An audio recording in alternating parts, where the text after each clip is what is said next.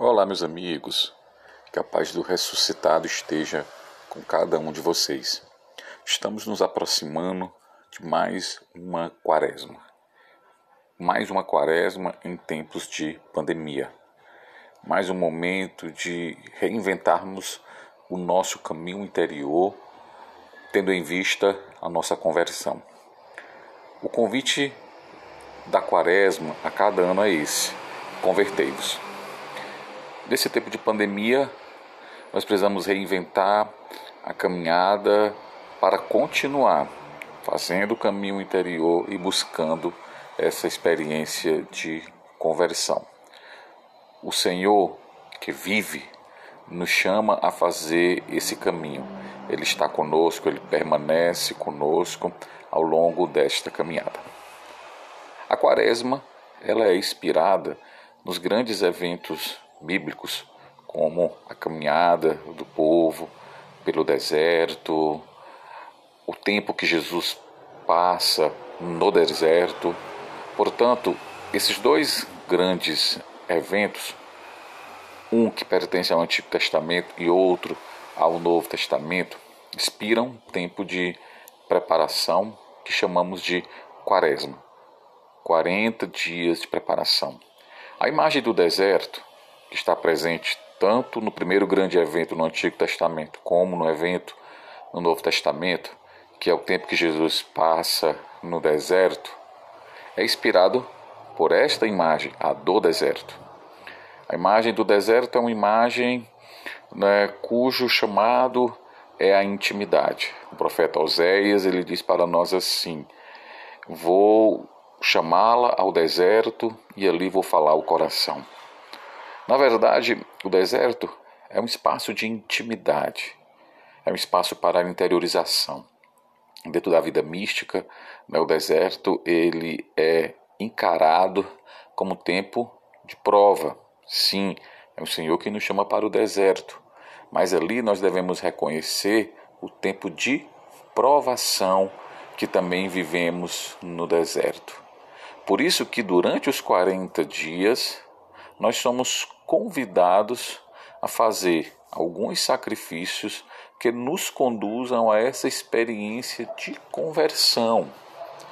Um dos sacrifícios que já é apontado logo no primeiro dia de abertura da quaresma, que é a quarta-feira de cinzas, é o jejum. Mas muitos, muitas outras ações, muitas outras iniciativas podem ser realizadas durante o tempo da quaresma. Por isso, é importante olharmos para as obras de misericórdia, tanto corporais como espirituais.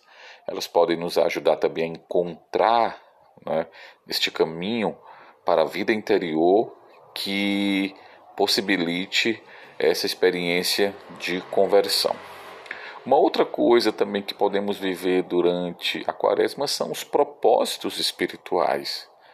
Os propósitos espirituais são bem-vindos nesse tempo.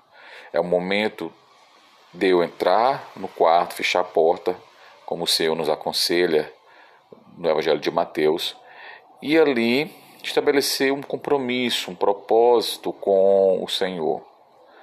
Este propósito, na verdade, deve nos ajudar na experiência de conversão. Esse propósito deve fazer com que possamos juntos com o Senhor caminhar né, na direção da cruz para em seguida podermos contemplar a sua glória. O caminho de conversão que queremos é um caminho que passa pela cruz para chegar à glória. Nós ouvimos o Senhor dizer para nós, ao longo do tempo da quaresma, que se quisermos segui-lo, temos que tomar a nossa cruz. Por isso, meus amigos e amigas, não podemos renunciar à cruz nesse tempo de quaresma. Veja, todo, tudo isso que vivemos durante o período quaresmal é para nos preparar para a grande festa, para a mais importante festa, que é a Páscoa. Queremos celebrar o mistério daquele que vive, daquele que vence a morte. E para isso nós nos preparamos. Essa preparação ela é fundamental. Logo na quarta-feira de cinzas, é o próprio Senhor que nos fala, apontando três caminhos para a boa vivência da quaresma. É a oração, o jejum e a esmola. Alguns interpretam essa esmola como caridade. A oração, o jejum e a caridade. Nós devemos criar itinerários nesse caminho para uma oração mais assídua. Por exemplo, né, você pode estabelecer para esse tempo da quaresma uma hora para a sua oração. Você vai guardar ao longo do dia um momento para a sua oração. E nesse tempo para a oração, né, você vai mergulhar no mistério do Deus que te chama a permanecer com Ele esses momentos a sós. Você pode, já você que já ora, né, você pode estabelecer um sacrifício dentro dessa sua rotina de oração, para que assim você consiga é, alcançar né, alguns benefícios espirituais. Você pode acrescentar algumas práticas de oração durante o período quaresmal. Por exemplo, uma das práticas que é muito comum né, que é muito bem-vinda durante o período quaresmal é a da oração da via sacra. Né, podemos rezar com frequência o terço da misericórdia, né, devemos continuar rezando o rosário de Nossa Senhora, né, outras práticas espirituais que você ache conveniente, tendo como objetivo né, fazer esse itinerário pelo caminho da oração. A última coisa que não posso deixar de falar é da Lexio Divina. Você pode estabelecer um propósito, você que ainda não faz, de realizar sua Lexio Divina. E o que é Lexio Divina? É esse momento de oração com a palavra. É você tomar a palavra e todos os dias você rezar com a sua palavra e deixar que o próprio Deus te fale. Né? Deus fala a nós quando abrimos a Escritura e nós falamos a Deus quando oramos. Então deixa Deus falar com o tipo meu da Escritura. Uma forma muito apropriada de fazer a Lexo Divina é você usar o Evangelho de cada dia que é lido na liturgia. Você pode tomar para fazer a sua Lexio Divina. Veja quantos caminhos nós podemos fazer né, para viver esse itinerário da oração. O itinerário do jejum é um itinerário muito importante. Todos nós sabemos né, que o jejum lida com o ato de comer. Então, como o jejum lida, lida com o ato de comer, então quem sabe esse tempo da quaresma seja para você um tempo propício para você refletir um pouco mais sobre esse ato de comer, né, procurar assim evitar os exageros, ter mais moderação e procurar até mesmo ter uma dieta que favoreça o seu bem-estar, favoreça né, a sua qualidade de vida. Se você se abstém de alguma refeição, principalmente nos dois grandes dias para o jejum, que é a quarta e a sexta, de acordo com o direito canônico, né, toda sexta-feira né, é um dia propício para o jejum.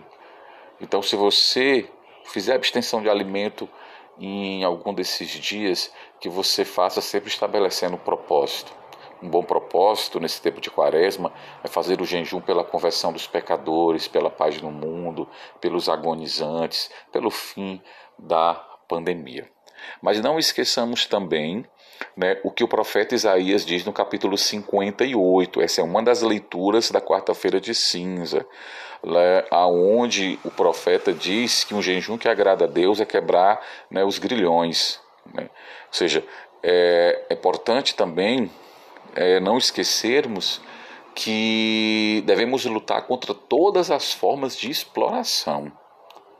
Veja, o profeta diz em alto e bom som né, devemos quebrar os grilhões, os grilhões da exploração, da exploração social. Essa também deve ser uma nossa preocupação durante a quaresma.